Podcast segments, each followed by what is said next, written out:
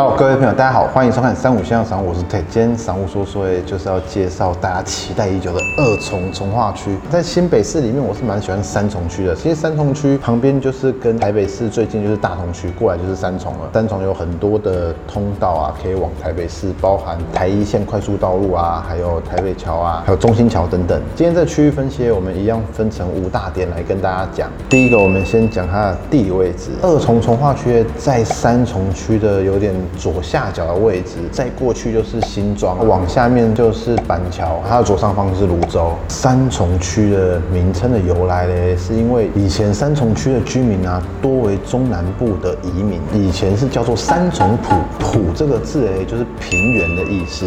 最早期的由新庄登陆的闽粤的移民往北方拓垦，遇到的第一个平原呢，他们叫做头重埔，第二个平原就叫二重埔，那第三个平原就是三重埔。一开始以前的头重埔雷已经变成了现在的铜钱从化区，那属于新庄；而二重埔和三重埔雷是属于三重区。整个三重和二重从化区嘞，因为是疏洪道嘛，他们算是台北在淡水河的下半段。由于它在河岸这边属于是凸岸，比较不容易受到河水的冲击，所以泥沙就容易沉淀，然后在这边堆积，最后变成了。冲积平原应该是这样讲吧，反正就沙土啦。以前地理好像是这样学的。整个三重区的地势是非常平坦的，高低起伏也落差也都很小。那我们要讲的是二重从化区哦。其实二重疏洪道以前是禁止开发的区域，因为它这个是属于防洪区域。二重从化区是分两侧，左岸右岸，所以这两侧以前连续超过四十年都是禁止开发。以前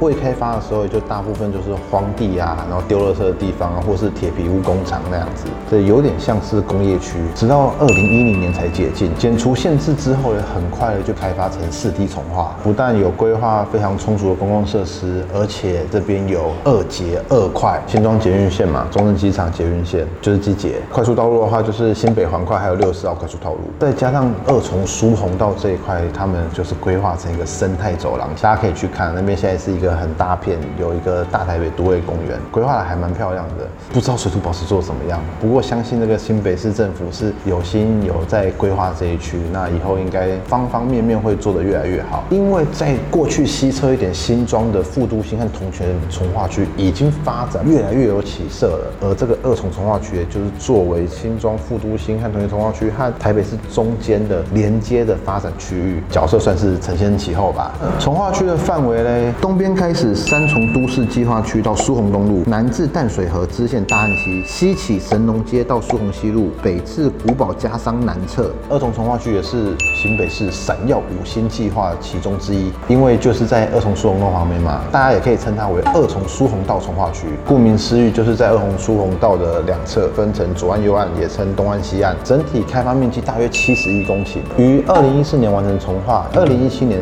正式开始推案。二重疏洪道的全长是七点七公里，那它的宽度大概从四百五十公尺到七百五十公尺，也不算很宽。整个开发区七十一公顷里面嘞，大约五十趴作为建筑用地，有四十六趴多是住宅区，剩下是商业区，其他比较是公共设施类的。共同负担公共设施用地内哦，有四座公园、三座学校、五座儿童游乐场、两处停车场，还有一个绿地，面积合计大概是三十一公顷。讲完地理位置以后，第二部分我们就来讲它的交通和生活机能了。刚刚讲的呃双捷运还有双快速道路以外，它还有可以衔接一号的三重交流道。不过其实如果走的台一线要上那个五股交流道也是很快，六十号接过去五股交流道也很快。我们来看捷运系统，那我们用左岸右岸来区分啊。左岸呢就是比较靠近先社跟靠近新庄那一边的，那右岸就比较靠近三重市区和台北市的这个方向的。那这是左岸和右岸，左岸拥有的就是先社公捷运站，而右岸拥有是三重站。三重站也就是机捷的 A two 站，所以它是享有双线。那当然想必房价就会比较贵一点。快速道路的部分呢，左岸可以直接接六十号快速道路，也可以接新北环快，而右岸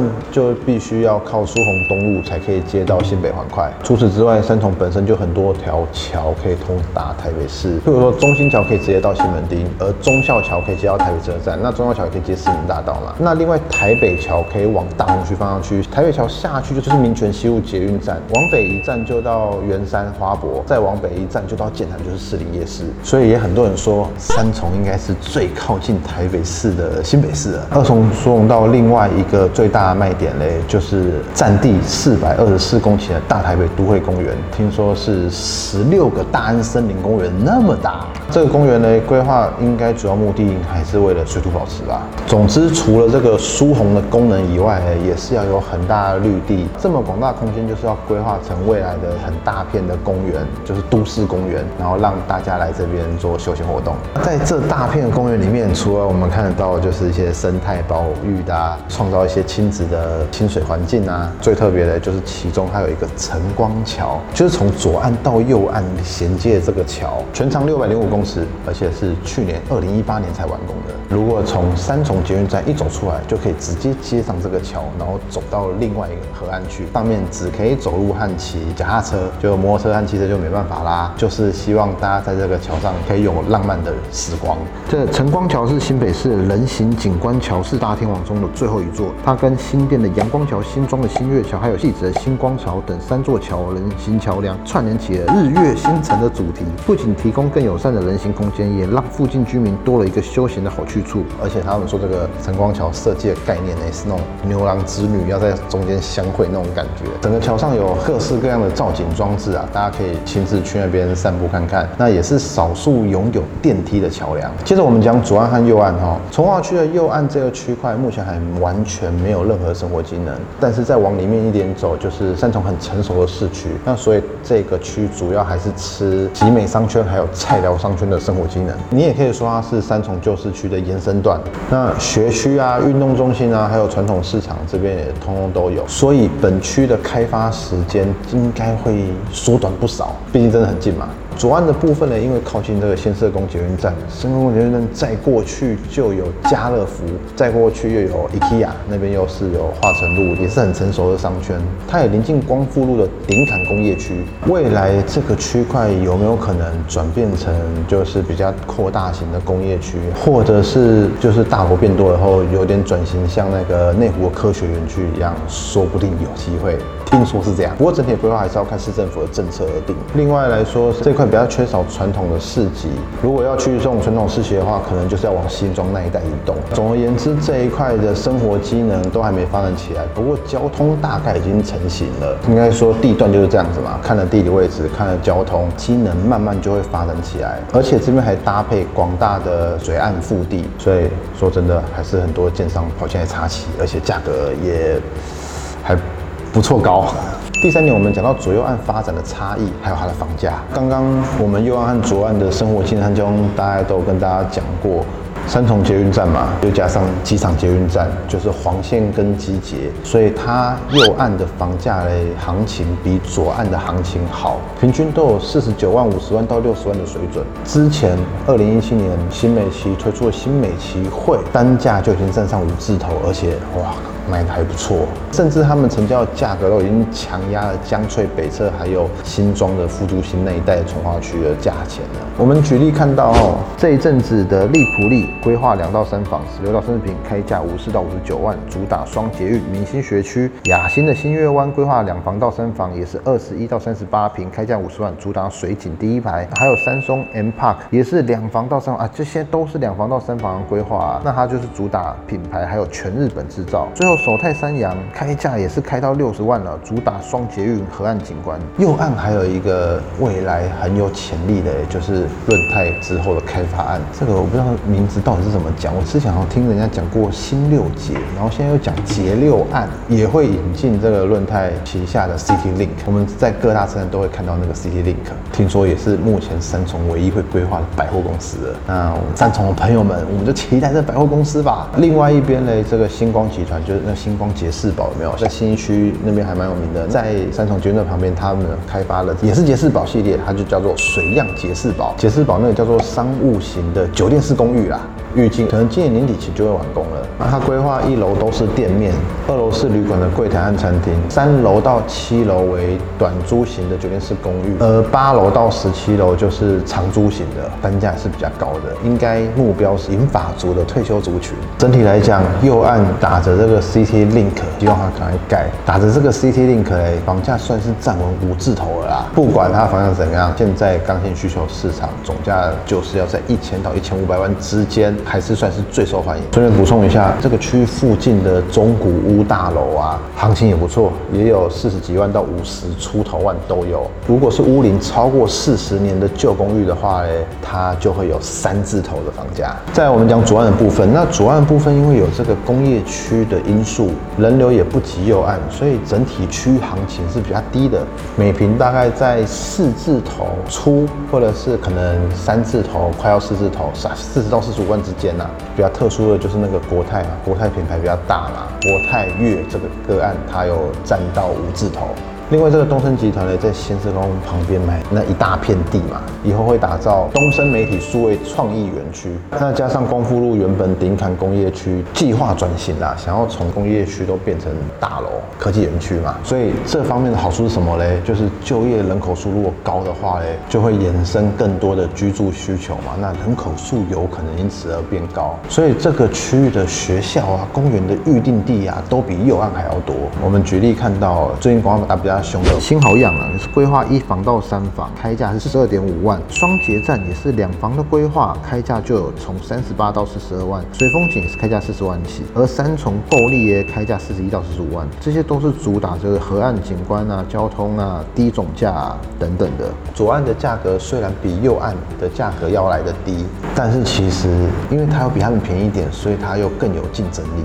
主要他们就是很依赖着这个工业区会转型嘛，变科科技区，就像以前的那种技术学院都会转型变成科技大学一样，这种感觉有没有？所以本区的行情呢，跟头前从化区的行情已经很接近了。尤其是这个价钱，对于台北市过来三重距离不要太远的话，可能台北市民对于这个区域的房价接受度会比较好。好，补充：先社工捷运站生活圈以厂办为主，新大楼较少，住宅市场以华夏公寓为主。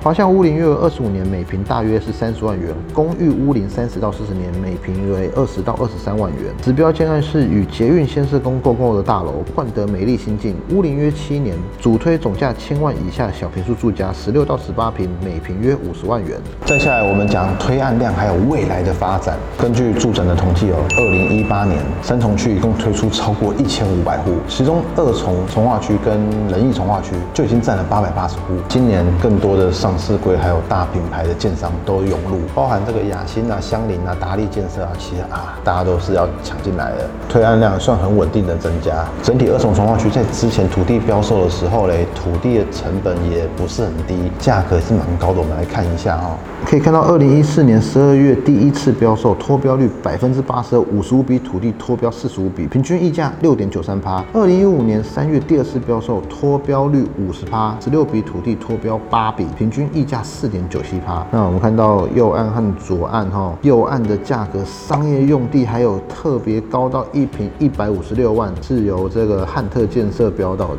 说真的，台北市的外围区第一区的土地当然也是真的比较珍贵，所以二重重化区一开始他们在开标的时候，真的很多建商过来抢这边的土地，尤其三重捷运站真的现在有机捷哈，都把这些新北的几个重要的点位都串起来了，身价都有抬高，但是其实建商的发展是很保守的啊。以他们这个标售到土地的价格和现在的卖价来说的话，其实我觉得利润可能没有像其他从化区这么好。那市场人士的说法是这样子，就是他们以二重疏洪到从化区住宅区的标售底价来看的话，未来这些房子啊，应该未来卖到五十万到六十万是跑不掉的，就一定会是这个价格才会成交。反正这个区域大概跟大家分。析这样子啊，那有一些图大家可以参考一下。通常从化区从一开始发展到成熟，至少需要十年的时间，尤其面积越大，开发时间会越长。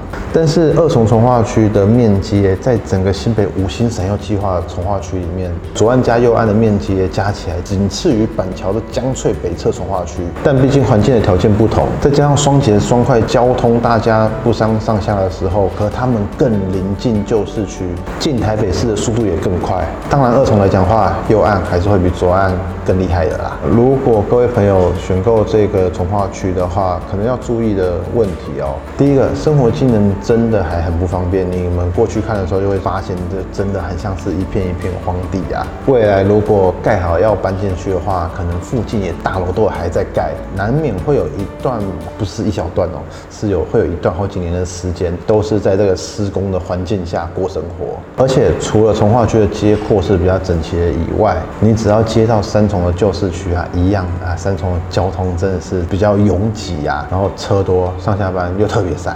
反正以上跟大家分享嘛。那至于房价部分，现在真的大家是刚性需求，应该是说总价市场啦。那比如说大家都是一千到一千五百万，如果我们买到桃园从化区，那当然就可以买大一点嘛。但一样一千到一千五百万，在新北。可能就真的只能买到二十几平，大概这样子。我们今天分享二重从化区区域的节目就到这边。那各位，如果你们想要补充的，会觉得我漏讲了什么，欢迎留言在底下补充。那提供更多的资讯，分享获得更多。OK，好，我们今天的播报就到这边，谢谢大家的收听。喜欢我们播报和喜欢我们节目的朋友们，记得订阅我们以及 YouTube 频道，或是加入三五先生赏屋脸书的讨论区，大家在那边可以良善的互动交流。大家。再见，拜拜。